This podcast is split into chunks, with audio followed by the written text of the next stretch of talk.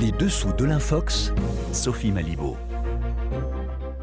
Bonsoir à toutes et à tous, soyez les bienvenus dans les dessous de l'Infox. Cela fait des décennies que le Forum économique mondial de Davos suscite la controverse, ce rassemblement annuel d'hommes et de femmes d'influence, souvent partisans de la mondialisation libérale, accusés d'être responsables de l'accroissement des inégalités et de bien des maux de la planète. Ce sont d'ailleurs ces critiques qui ont donné lieu à des contre-sommets tels que le Forum social mondial, qui lui aussi se tient annuellement avec un tout autre agenda autour du slogan Un autre monde est possible. Mais entre-temps, une mouvance d'une toute autre nature a émergé sur les réseaux sociaux, fondée sur des accusations gratuites de pédophilie et autres monstruosités, une tendance aux accents complotistes en pleine expansion sur les réseaux. Notre invité Pascal Wagner-Egger, chercheur en psychologie sociale, étudie ce phénomène depuis le début des années 2000. Mais tout de suite, pour comprendre ce qui agite la complosphère, on accueille Grégory Genevrier pour sa chronique. Alors le calme devrait revenir ce soir à Davos après la clôture de la 53e édition du Forum économique mondial. Cela fait maintenant cinq jours que les élites politiques et économiques mondiales défilent dans la petite station suisse, un rassemblement qui déchaîne les passions. Bonsoir Grégory. Bonsoir Sophie. Alors Davos et son fondateur Klaus Schwab sont réellement devenus les boucs émissaires des théories complotistes les plus farfelues. Dites-nous quel genre de choses on voit circuler sur Twitter, Facebook et bien d'autres grandes plateformes. Eh bien le Forum économique mondial aurait appelé les nations du monde à, je cite, décriminaliser la pédophilie pour sauver l'humanité et rendre le monde meilleur. À en croire plusieurs publications sur les réseaux sociaux, voilà ce qu'aurait déclaré Klaus Schwab en marge de Davos. Des propos non sourcés mais repris en masse ces derniers jours. Pourtant, Klaus Schwab n'a jamais tenu ses propos. Non, en réalité, ni le fondateur ni aucun membre du forum de Davos n'a parlé de légitimer la pédophilie. On ne retrouve aucune trace de cette prétendue déclaration, totalement démentie par le porte-parole du forum économique auprès de l'AFP. News Punch, le site de désinformation qui avance cette théorie, n'apporte aucune preuve, si ce n'est un tweet censé avoir été publié par le compte officiel de Davos, mais qui est en réalité un montage. Cette citation est donc une pure invention. Comment expliquer qu'une fausse information aussi extrême euh, puisse rencontrer un tel succès? Eh bien, ça s'explique par le fait que cette infox s'inscrit dans le récit plus large d'un complot international. Certains sont convaincus que les élites mondiales forment un réseau pédophile sataniste voué à asservir l'ensemble des êtres humains. C'est notamment ce que croient les adeptes de la mouvance QAnon, très populaire aux États-Unis et qui prend de l'ampleur un petit peu partout en Europe. Et pour les complotistes, Klaus Schwab est la parfaite incarnation de cette euh, élite prétendument corrompu. Oui, pour eux, il est le maître d'orchestre de ce complot, puisque c'est lui qui a fondé le Forum économique mondial en 1971. Les complotistes voient Davos comme la base secrète où les personnalités les plus puissantes établissent leurs plans de manipulation. Cette théorie a pris de l'ampleur après la publication en 2020 du livre Great Reset, la grande réinitialisation en français, rédigé par Klaus Schwab. Pour les complotistes, l'économiste allemand y a écrit noir sur blanc son plan, un plan qui consisterait à profiter de l'excuse de la pandémie pour détruire les économies et mettre fin aux démocraties. Tout ça, selon eux, pour mieux contrôler le monde. Mais alors, en fait, que dit vraiment ce livre? L'auteur part du constat que chaque crise entraîne un changement de société et il s'interroge sur l'avenir de notre monde au lendemain de la pandémie de Covid-19.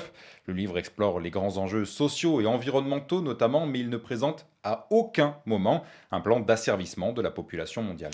Et toute cette agitation complotiste autour de Davos est alimentée par des personnalités très influentes, euh, Grégory. Oui, par opportunisme ou par conviction, certains flirtent avec la désinformation pour s'attaquer au Forum économique mondial. C'est le cas d'Elon Musk. Le nouveau patron de Twitter a volontairement remis une pièce dans la machine complotiste en se référant au narratif sataniste dans un tweet. Il a même lancé un sondage pour savoir si oui ou non le Forum économique mondial devait contrôler le monde.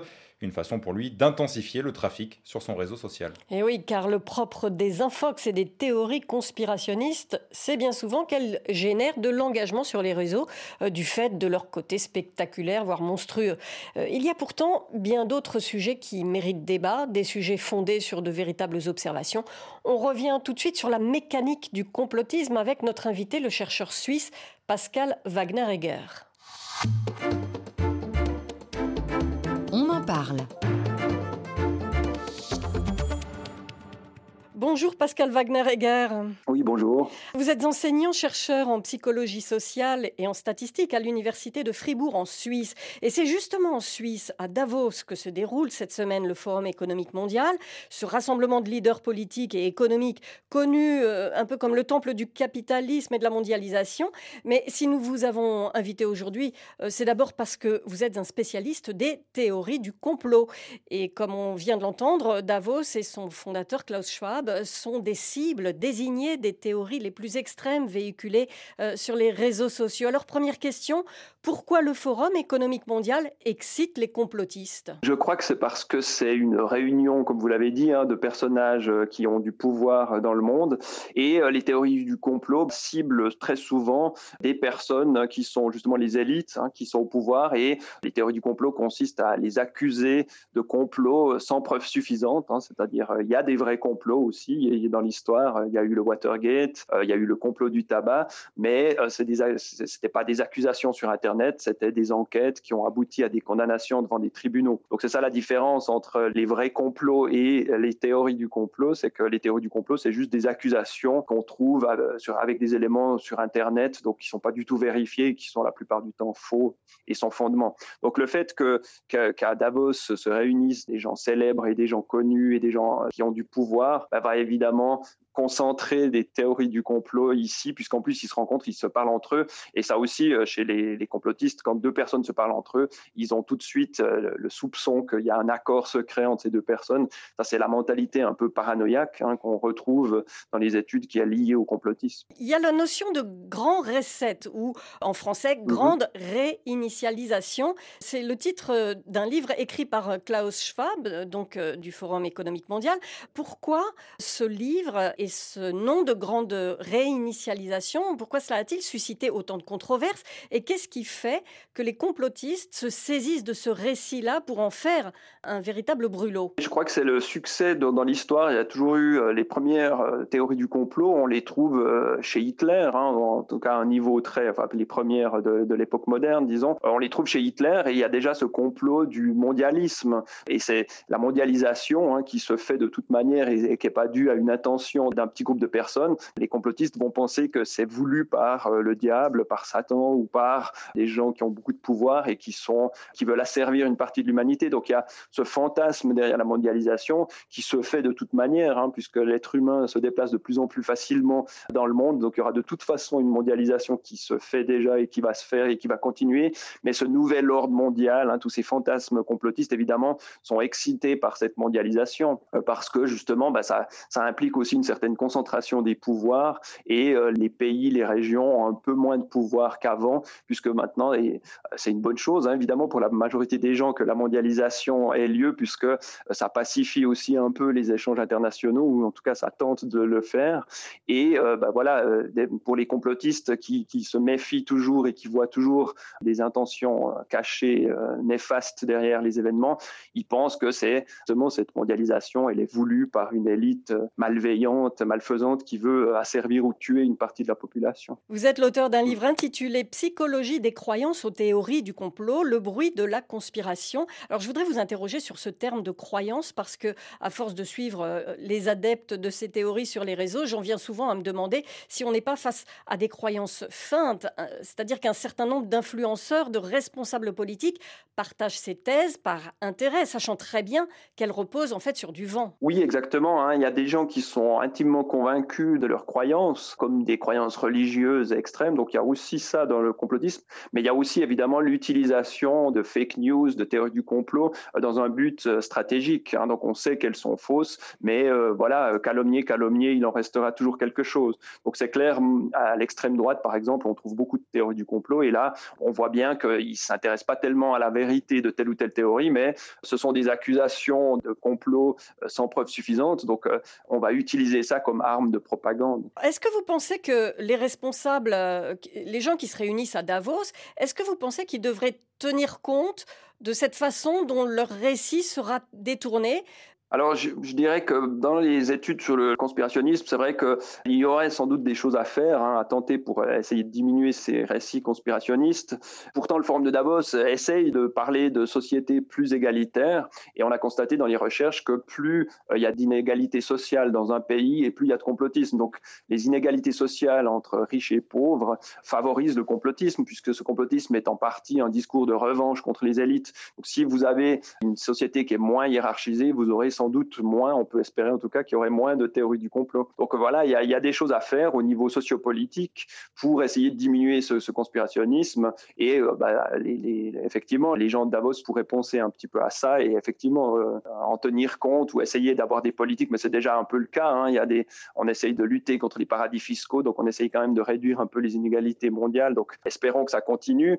Et voilà, il y a des choses à faire aussi au niveau de l'éducation. On peut donner des cours d'éducation à l'esprit critique, on peut faire différents différentes choses qui peuvent être utiles. Et je dirais, bah oui, peut-être que les leaders à, Davos devraient effectivement faire attention à euh, ces choses qui peuvent exciter la, rancœur, euh, la pollution des jets, le fast, etc. Hein. Ça, c'est des choses évidemment qui seront de moins en moins tolérées et à raison. Hein. C'est-à-dire que derrière le fantasme complotiste qui est complètement exagéré, il y a aussi une critique plus rationnelle où on peut se dire, bah, maintenant le monde est un peu trop inégalitaire, il faudrait un petit peu euh, mieux partager les richesses. Et puis il y a aussi l'intérêt pour les technologies, les nouvelles technologies, et ça aussi, ça nourrit beaucoup de fantasmes. Mm. C'est la peur, euh, en fait, du transhumanisme. Oui, c'est ça. Il y a ça aussi, hein. bien sûr. Que la technologie nous donne un pouvoir euh, plus grand de surveillance. Donc ça, c'est le fond de vérité hein, du complotisme. Il y a un fond de vérité, c'est-à-dire qu'il y a des vrais scandales. Euh, il y a une technologie qui peut nous être utilisée pour la surveillance généralisée, comme on le voit en Chine d'ailleurs.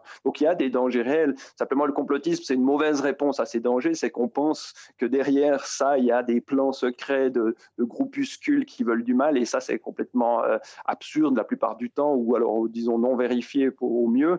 Et donc, la, réponse complotiste est complètement euh, inutile pour faire face à ces dangers. Donc, il y a toujours, face euh, aux problèmes qu'on a, bah, il y a une réponse plus rationnelle. Face aux vrais complots, bah, c'est le, les contre-pouvoirs dans les démocraties sont très importants, un journalisme indépendant, des procureurs, une justice indépendante du pouvoir euh, les scientifiques aussi indépendants des pouvoirs euh, économiques et politiques.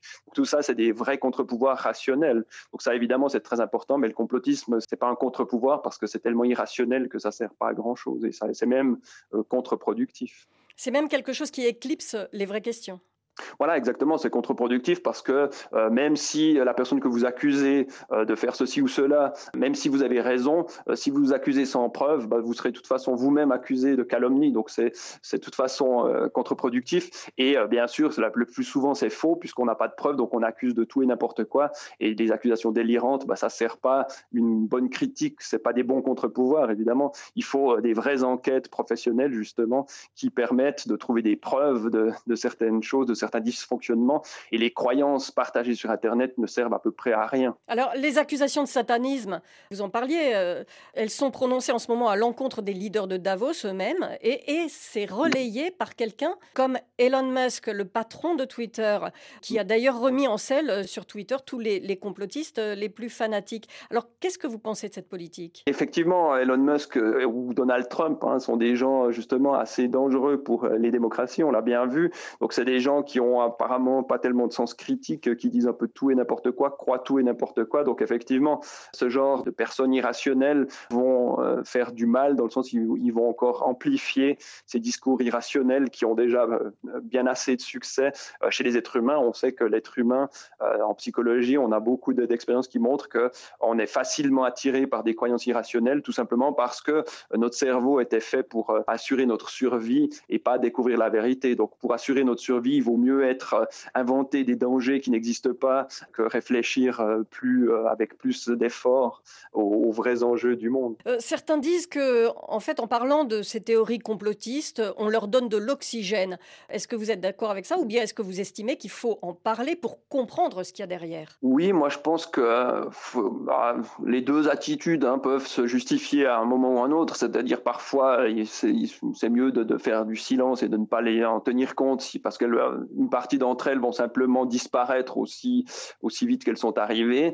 Mais il y en a d'autres qui peuvent être très dangereuses, comme par exemple justement ces sous de, fraude massive sans preuve qu'on a dans les élections et même en Suisse, on a eu, on a voté deux fois sur la loi Covid hein, avec notre démocratie directe et les complotistes nous disaient que ces, votations étaient truquées ou allaient être truquées même en l'avance, etc. Donc ça, c'est vraiment, il y, a certaines théories du complot qui sont très dangereuses et qu'il faut quand même, il faut en parler et il faut expliquer justement aux gens bah, la différence entre croire à des complots sans preuves suffisantes et partager ça sur Internet et les enquêtes avec, qui permettent de découvrir des, vrais complots éventuellement euh, si on trouve des preuves. Pascal Wagner-Egger, vous êtes entré, je crois, dans, dans, ce domaine de la recherche sur le complotisme par l'observation des thèses niant les premiers pas de l'homme sur la Lune. À cette époque, les croyances dans les thèses complotistes, elles étaient encore euh, assez marginales. Est-ce qu'aujourd'hui, vous diriez qu'elles sont beaucoup plus répandues? Ça fait une euh, vingtaine d'années que vous travaillez là-dessus. Oui, c'est ça. J'ai commencé dans les euh, débuts des années 2000, 2004, 2005, par là. nos premières études datent de là. Euh, et je dirais qu'en fait, les études qu'on a qui mesurent la progression des théories du complot montrent pas forcément une, une augmentation. Donc c'est assez étonnant parce que en fait, elles sont surtout devenues beaucoup plus visibles. Mais dès, nos premières études, donc en 2004-2005, j'avais j'avais interrogé mes étudiantes et étudiants à l'université en première année et j'avais déjà été surpris du niveau de croyance assez élevée euh, par rapport à certaines théories du complot. Donc on pensait que c'était plutôt un phénomène euh, américain typiquement, et on s'est rendu compte que bah, en Suisse on avait les mêmes taux d'adhésion qu'ailleurs. Donc je dirais plutôt que le taux d'adhésion est toujours toujours été assez élevé. Et alors, bien sûr que la pandémie a, boosté hein, certaines personnes pour croire à ces récits, mais en même temps, je pense qu'il n'y a pas eu d'augmentation en général parce que d'autres personnes ont vu aussi toutes les exagérations et tous les défauts de cette forme de pensée. Donc, je pense qu'il y a eu un mouvement, heureusement, quelque part, on est un peu rassuré euh, par ces données qui montrent que pendant la pandémie, il n'y a pas eu d'augmentation vraiment des croyances conspirationnistes, mais elles sont beaucoup plus visibles. On les a découvertes, on a découvert des gens sur nos réseaux sociaux hein, qui sont tombés vraiment dans un extrémisme de ce type. Mais euh, chez moi, euh, j'ai beaucoup discuté sur les, je discute toujours beaucoup sur les réseaux sociaux. Euh, j'ai vu aussi d'autres, des contre-réactions aussi de plus en plus fortes contre ces excès de la pensée conspirationniste. Donc je dirais qu'il n'y a pas une fatalité qui serait que ça va augmenter de, plus en plus, mais il faut, je dirais, veiller et il faut effectivement sans doute proposer des cours d'introduction à l'esprit critique dans les écoles. C'est d'ailleurs notre livre Méfiez-vous de votre cerveau qu'on a sorti dans ce but-là. C'est un livre très vulgarisé sur un peu les défauts des, croyances humaines, c'est-à-dire notre cerveau croit beaucoup trop facilement à différentes choses, que ce soit des croyances conspirationnistes ou paranormales. Euh, il y a différents types de croyances que nos cerveaux acceptent trop facilement. Oui, alors dans Méfiez-vous de votre cerveau, euh, vous mettez en lumière 30 biais cognitifs décrits, expliqués pour moins se tromper et mieux raisonner, vous dites. Un biais cognitif, euh, en deux mots, qu'est-ce que c'est? Alors c'est le résultat de ce qu'on appelle une heuristique. Et une heuristique, c'est un mode de raisonnement euh, très court, euh, c'est-à-dire une forme de pensée qui peut être utile dans un certain contexte, euh, très rapide, c'est facile, mais ça peut nous mener à l'erreur. C'est un raccourci en fait? Oui, exactement, un raccourci de pensée et euh, qui peut mener à des erreurs. Donc l'erreur, c'est ce qu'on appelle le biais cognitif. Par exemple, euh, si vous euh, vous êtes sportif ou sportif et que vous portez un vieux t-shirt au moment d'une victoire, vous allez associer la victoire à, ce t-shirt. Hein, c'est la pensée superstitieuse. Et il y a beaucoup de sportifs et sportifs qui font ça. Donc c'est un raisonnement simple qui dit ah ben oui, si j'ai gagné, c'est grâce à ça. Ou si vous avez pris quelque chose, une substance avant avant le match, vous allez penser que c'est ce produit qui vous a aidé à mieux performer. Et c'est possible que ce soit vrai, mais il y a toutes les chances que ce soit faux aussi.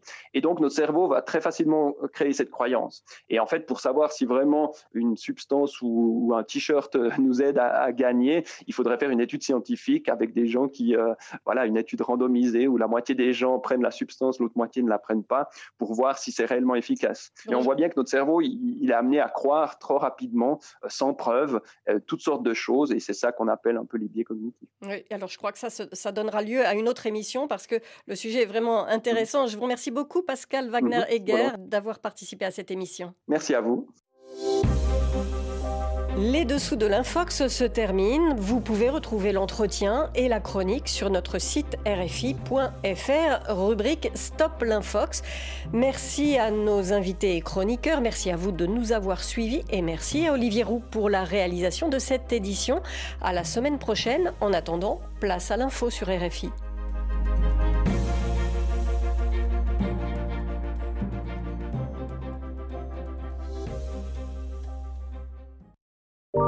Témoin d'actualité.